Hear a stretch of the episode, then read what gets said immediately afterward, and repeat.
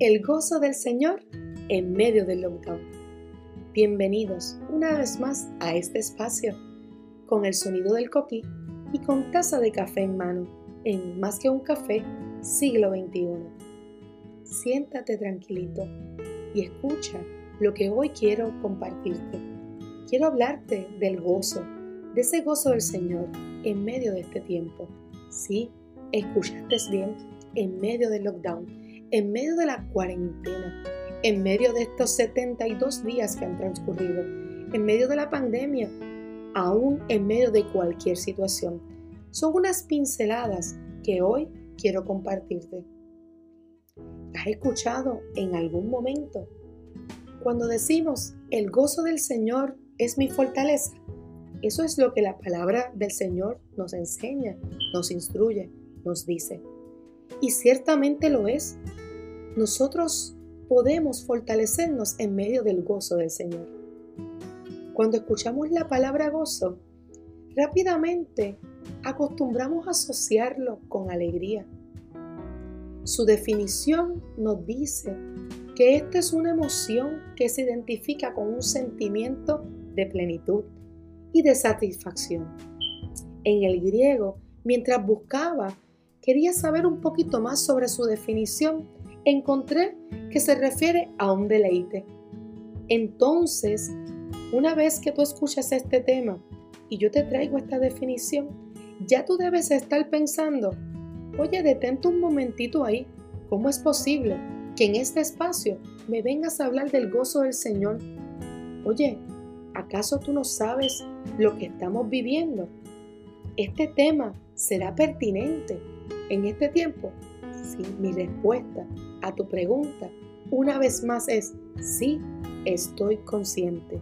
Recuerda que yo también estoy en medio de esto, viviendo la misma experiencia que tú estás viviendo, tal vez desde unos lentes diferentes, en unas situaciones diferentes, pero estoy también sumergida en este aislamiento social.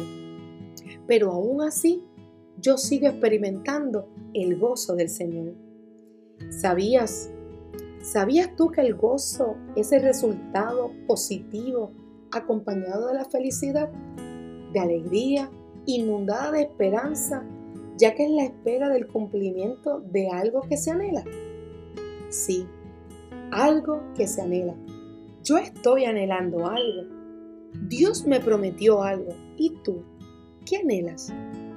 ¿Te acuerdas de la promesa que Dios ha hecho sobre tu vida? ¿Te acuerdas sobre los momentos que Dios ha hablado? ¿En qué estás esperando? ¿Qué aguardas? ¿Cuál es la promesa de Dios sobre tu vida, sobre tu casa, sobre tu familia? Si no te acuerdas, yo te invito a que te detengas un momento. Y yo no sé si tú te acuerdas de esta expresión. A lo mejor no eres de esta generación, pero en mi tiempo se le decía, había una canción y había, se repetía mucho, decíamos, dale rewind al cassette. Sí, dale rewind al cassette. Dale para atrás un momento para que te acuerdes.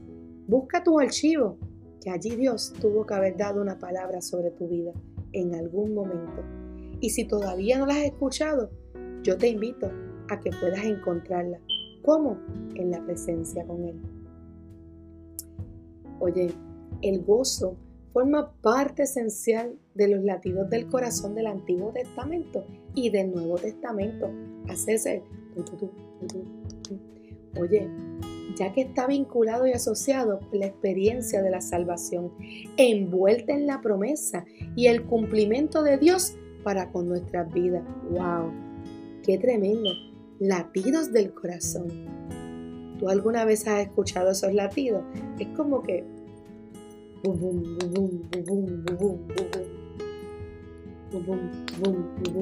algo así, ¿verdad? Bueno, intentamos para que puedas imaginártelo, para que puedas detenerte a escucharlo. Es interesante. El salmista, el profeta Isaías, Pablo, son unos de los que en sus cartas muestran que Dios es el centro y el objeto del gozo del creyente. Carvat dice, el Dios atestiguado en las Sagradas Escrituras es el Dios que irradia gozo. Si en ese gozo no sería comprensible en su deidad y no sería quien es. En medio de este lockdown, en medio de este tiempo de espera, de aislamiento social, de pandemia, ¿es posible experimentar el gozo? Sí, estoy convencida. Yo lo he experimentado. ¿Es posible? Claro que sí. Necesitamos limpiar nuestro lente. Y que el mismo no depende si estoy encerrada en cuatro paredes. Escucha bien. ¿Por qué yo digo que puedes experimentarlo? Por esto que te estoy comentando. Y es que no depende de si estoy encerrada en cuatro paredes, si estoy sola, en cuánta gente me llama, en cuántas personas logro impactar con la palabra de Dios. Mi gozo no está escrito así tengo con quién sentarme en la mesa a tomar una taza de café cada mañana. Y te soy honesta, a mí me gusta sentarme en la mesa con gente. No me gusta sentarme sola a comer, me gusta compartir, pero ¿sabes qué? Mi gozo no se limita a eso. Mi gozo sigue arriesgado en la palabra, en la promesa de Dios. Mi gozo no proviene de si tengo o no salud. Mi gozo no está condicionado al COVID-19, ni a la edad, ni a los conocimientos, ni a la gente que pueda estar a mi alrededor, ni en lo que dicten, ni en lo que digan. Mi gozo no está escrito a eso. Por lo contrario, mi gozo proviene de Jehová, quien ha prometido vida eterna, con tan solo reconocerlo, creerle, confiar, caminar con Él obedecerle, amarle y amar lo que Él ama. Sí, es necesario que aprendamos a amar lo que Dios ama. Mi gozo está alimentado de una fe que no puede ver y entender muchas cosas, pero aguarda por el gran yo soy. Mi gozo está presente por un corazón que